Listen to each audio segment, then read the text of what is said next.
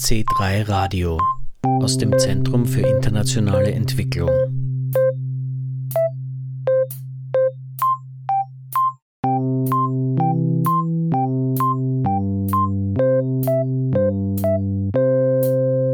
Am 15. Dezember 2021 hat eine Online-Veranstaltung der ÖFSE, der Österreichischen Forschungsstiftung für internationale Entwicklung, stattgefunden zum Thema COVID-19 and the Global South Perspectives and Challenges. Das ist zugleich der Titel der aktuellen ÖFSE-Veröffentlichung Österreichische Entwicklungspolitik, die bei dieser Gelegenheit präsentiert worden ist. In dieser Ausgabe von C3 Radio berichten wir über die Veranstaltung und die Publikation. Es begrüßt Sie Jürgen Planck. Der Hintergrund zum Thema Covid-19 und the Global South Perspectives and Challenges. Die Covid-19-Pandemie hat Entwicklungsländer sowohl wirtschaftlich als auch sozial hart getroffen. Massive Einkommensverluste, Verarmung und steigende Ungleichheit, überlastete Gesundheitssysteme und ein Rückgang der Bildungsbeteiligung sind nur die ersten unmittelbar spürbaren Auswirkungen. Mittel- bis langfristige Auswirkungen, beispielsweise eine sich verschlechternde Finanz- und Schuldensituation oder sich verändernde globale Produktionsmuster könnten folgen. Entwicklungspolitik und Entwicklungszusammenarbeit müssen versuchen, solchen Auswirkungen entgegenzuwirken. Im ersten Teil der ÖFSE-Publikation werden die Finanzströme von Österreich in Entwicklungsländer analysiert. Im zweiten Teil werden eben die möglichen Auswirkungen der Pandemie auf den globalen Süden diskutiert und Wege in die Zukunft aufgezeigt. Im Report heißt es, Zitat, Advanced economies have been able to mobilize trillions of dollars in government spending and monetary injections to mitigate the crisis, roll out their vaccination programs, and stimulate recovery. By contrast, a combination of precarious and informal employment conditions, high levels of debt distress, and insufficient fiscal and policy space have limited the macroeconomic response and recovery options in most developing countries. Zitat Ende.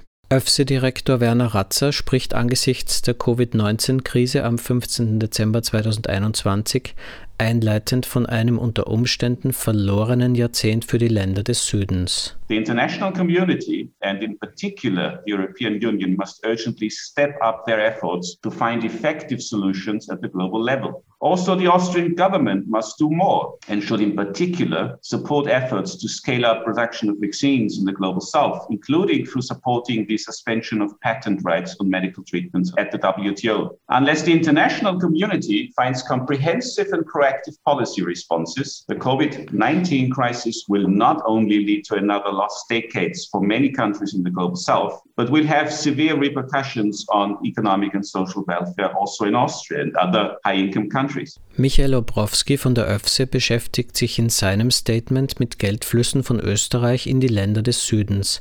Da geht es um Gelder der Entwicklungszusammenarbeit genauso wie um Geldrücksendungen, Remittances, die Menschen aus dem globalen Süden als Gastarbeiterinnen beispielsweise in Europa oder den Golfstaaten zu ihren Angehörigen nach Hause schicken.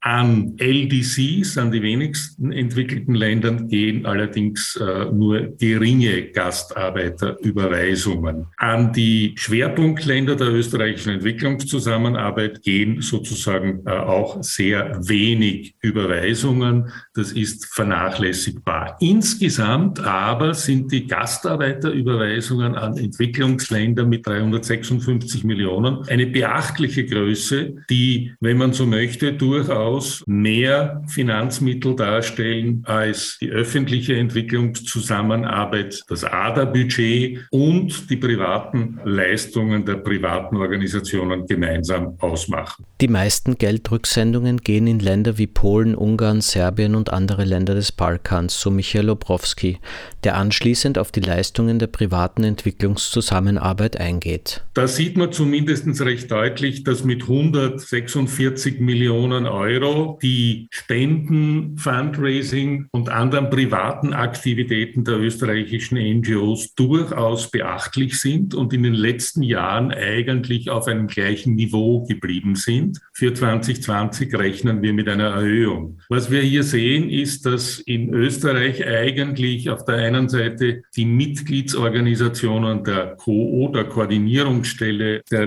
bischöflichen äh, Entwicklungszusammenarbeit und, und, und Mission, dass die einen zentralen Stellenwert einnehmen und insgesamt sozusagen die zehn größten Einrichtungen in Österreich eigentlich einen großen Prozentsatz abdecken, obwohl es äh, relativ viele auch kleine Einrichtungen gibt. Aber wir haben es eigentlich mit großen Spendenorganisationen zu tun, die in Österreich durchaus relevant sind für die private Entwicklungszusammenarbeit. An der Podiumsdiskussion zum Thema haben am 15. Dezember 2021 teilgenommen Richard Kosul Wright von der UNCTAD, der Konferenz der Vereinten Nationen für Handel und Entwicklung, Jan Grumiller von der ÖFSE und Pauline Veron vom ECDPM, the European Center for Development Policy Management. You have worked extensively on the macroeconomic and financial implications of the COVID crisis on the global south. Can you describe which are the most important implications and what kind of actions they do require as response? Richard Kozul-Wright? Yeah, I mean, obviously, we we are at the moment in a global recovery of some kind. You know, we estimate vary from five to six percent, but that kind of average figure is not very helpful as it hides huge asymmetries and a good deal of uncertainty surrounding country prospects and regional prospects. You know, one of the real sources of asymmetry and uncertainty right now, with profound impacts on the global south, is of course the extent of the vaccine rollout. I, I guess I don't need to go through the figures, but they are extreme in their asymmetry. We've tried to make an assessment of what that means for the developing world. Other institutions have as well.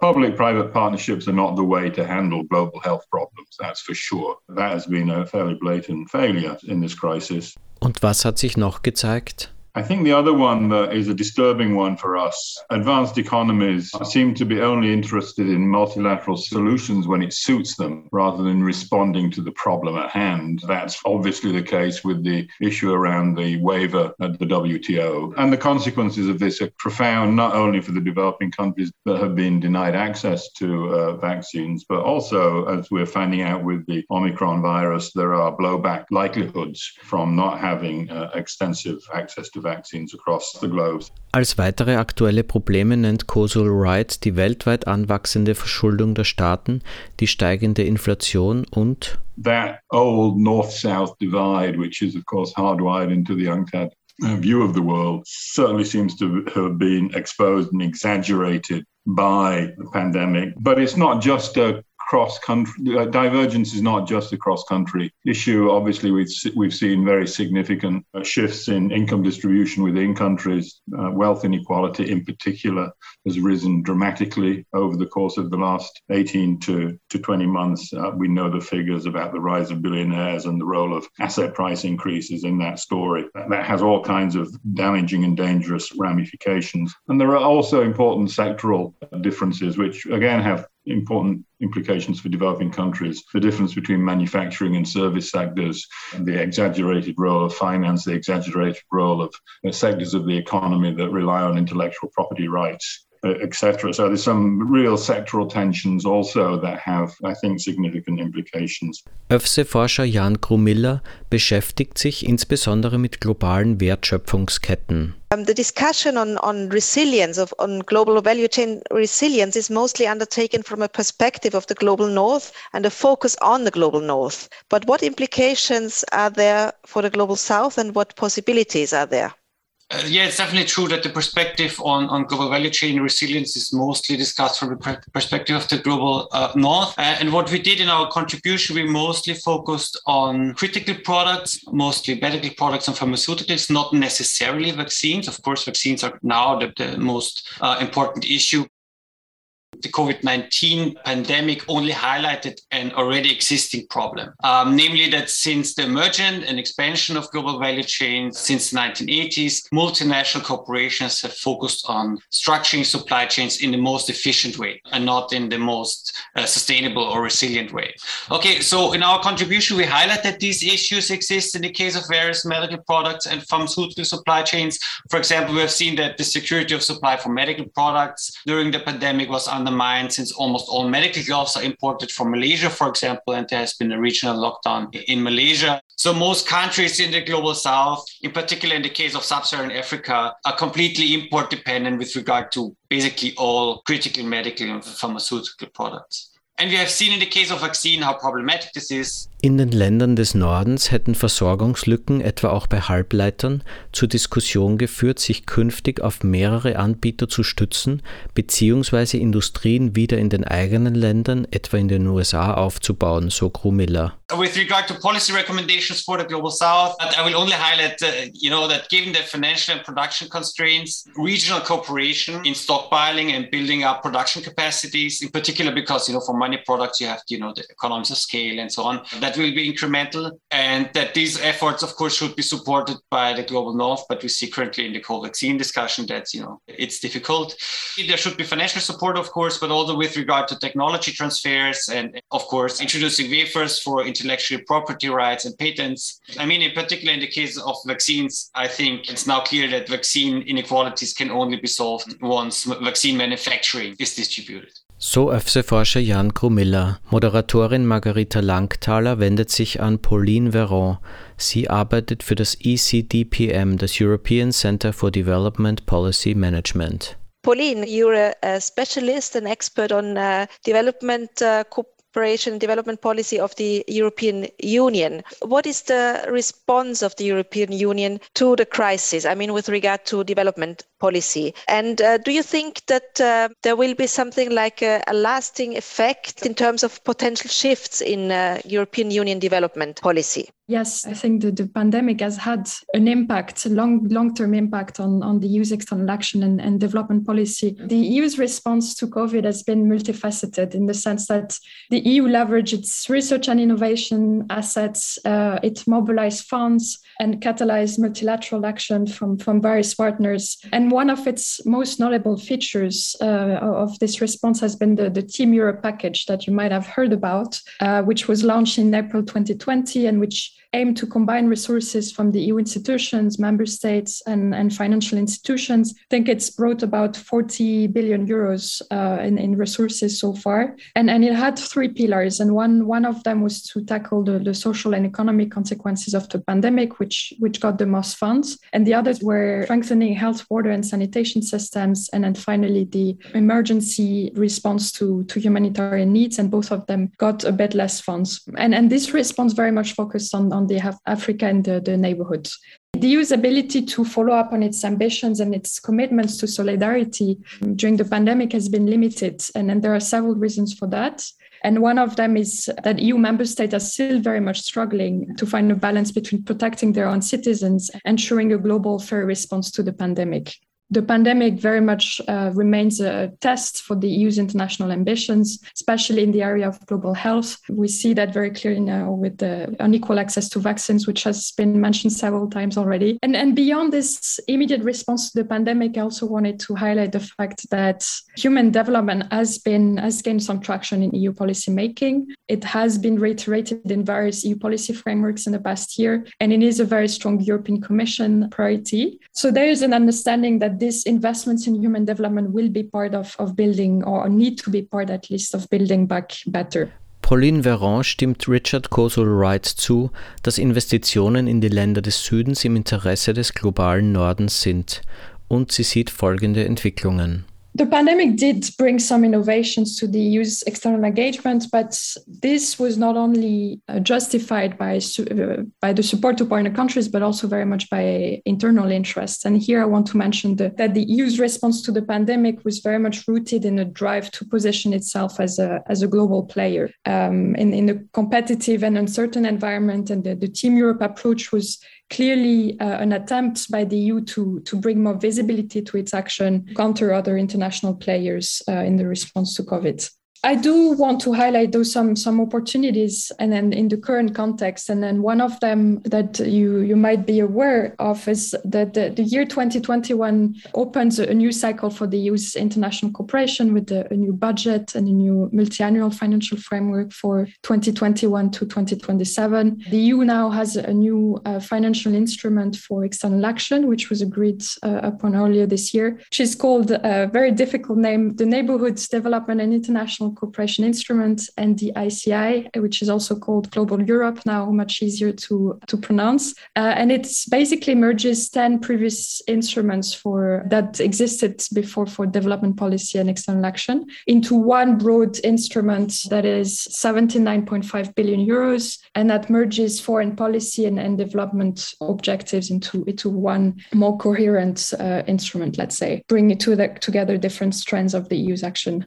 I wanted to highlight uh, a few challenges that are linked to the EU's development policy right now. And one of them is the fact that there's a high number of priorities on the EU's agenda right now, including the, the green and digital transitions, uh, migration, strategic autonomy, which uh, very much links to Jan's uh, presentation. These are concepts that we hear a lot in the EU bubble uh, now. And as a result, they take a lot of political energy away from other policy areas like human development which, as I said, it, it is a high priority for the European Commission, but it does take a, a less less political energy right now. I think that the challenge for the EU will be in the next few months and years will be to be able to link those traditional uh, human development sectors, which are sometimes seen as, as charity, with more strategic EU priorities like digital and, and green, as I mentioned. There are very clear linkages to be made between digitalization and health and education, for instance, or health and the green transition. So there are key opportunities in my view. Whether that will actually happen, I think, is a bit unclear and it, it will require some change in the EU's programming of its resources and, and more smarter investments at partner country level to be able to make those linkages.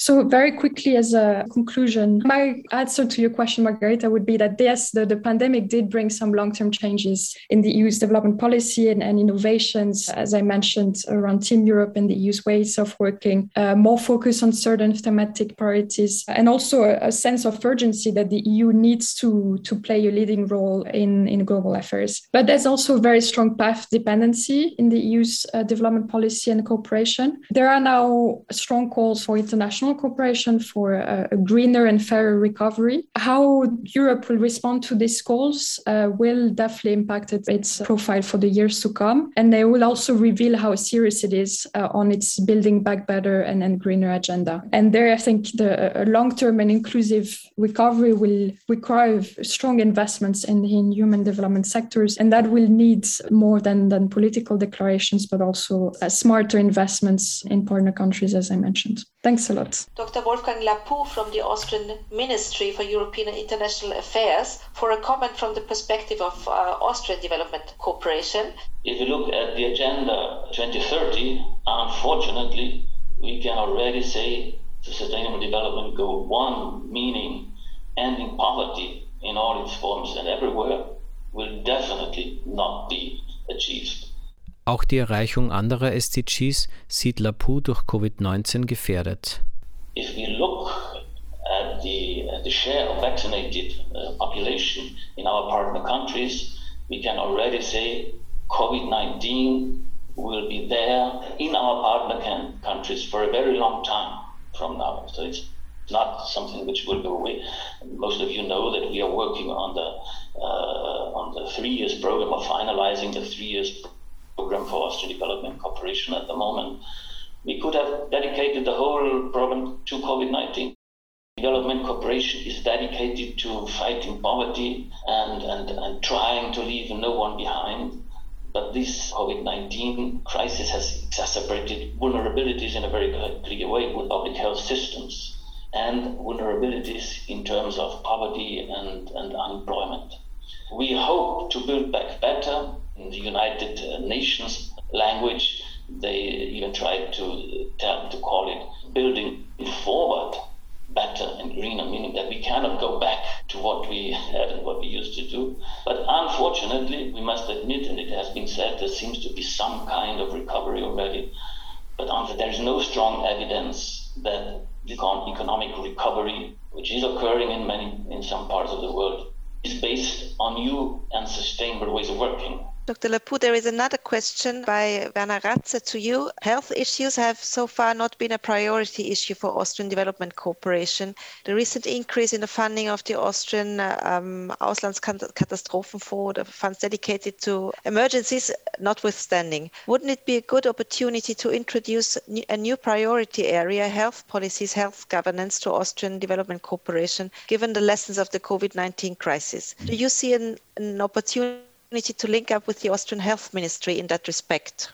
Just to wrap up more questions, there is another question to all panelists here. What is the position of the panelists regarding a TRIPS waiver to support global vaccine production? And what should be the Austrian position within the waiver skeptic EU in this context? Mr. Lapuh, maybe you want to uh, reply to the health question and then also uh, your position on the TRIPS waiver.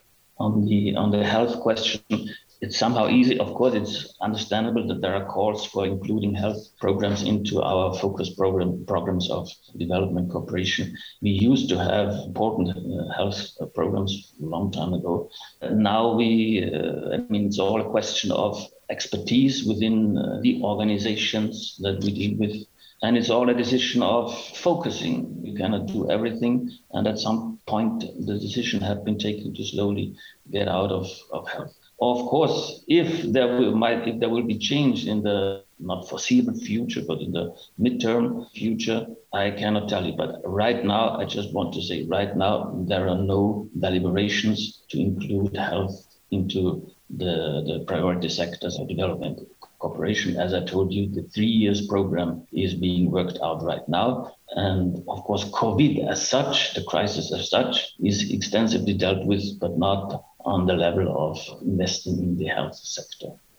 Thank you very much. So, Jan, would you like to respond to this question, the TRIPS waiver question? The big discussion with regard to the TRIPS waiver question is the large companies that own the patents, they say, you know, it comes down to quality control and quality assurance, and it's incredibly complex, which is, of course, denied by uh, many scientists. For example, the WHO chief scientist argues, you know, there's this medicines patent pool, um, which is a United Nations-backed organization that aims to bring back inexpensive drugs to poor countries. And you know, they they help companies to forge partnerships by identifying reliable manufacturers, assisting with regulatory approvals, and so on and so on. I'm in, of course, in favor of a, of a TRIPS waiver. I think it is certainly possible, and you know, it took Moderna roughly nine months in order to ramp up production. Probably for other companies, it would take a, a longer time for countries in the global south, but sooner or later, rather sooner than later, you should start uh, technology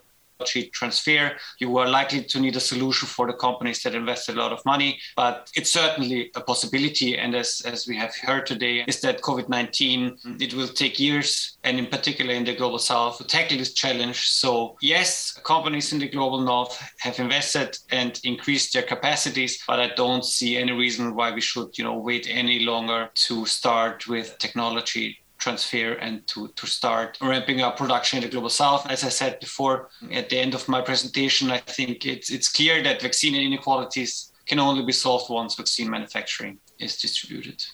Would you see possibilities for strengthening a more coordinated and coherent EU development response to the crisis? What trajectories for EU policy on international cooperation do you envision against this background? I've got to say that 2021 was a bad year for multilateralism on, on several fronts. I mean, it's not just the vaccine issue, which on any account has been a disaster.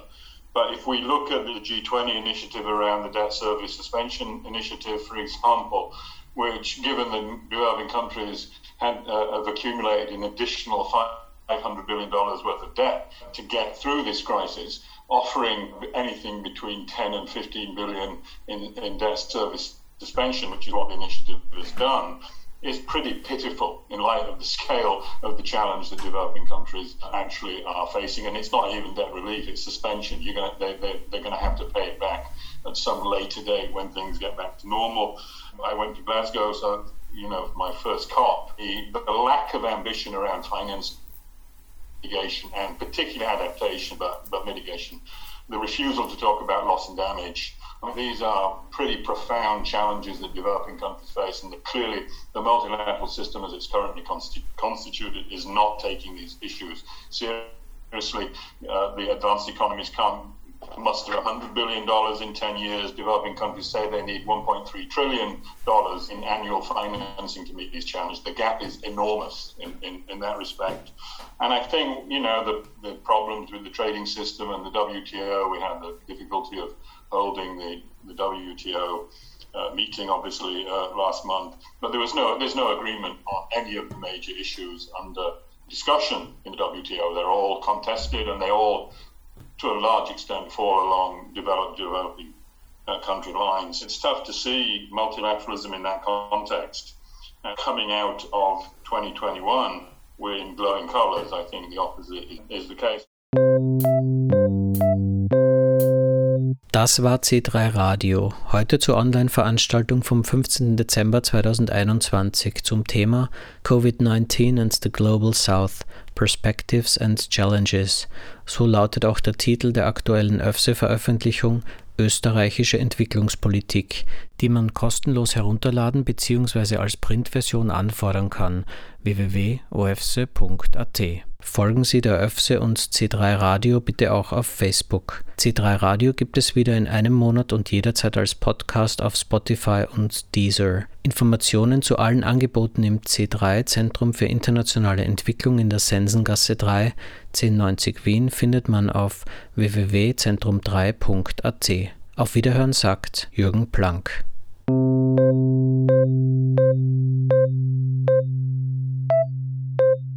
C3 Radio aus dem Zentrum für internationale Entwicklung.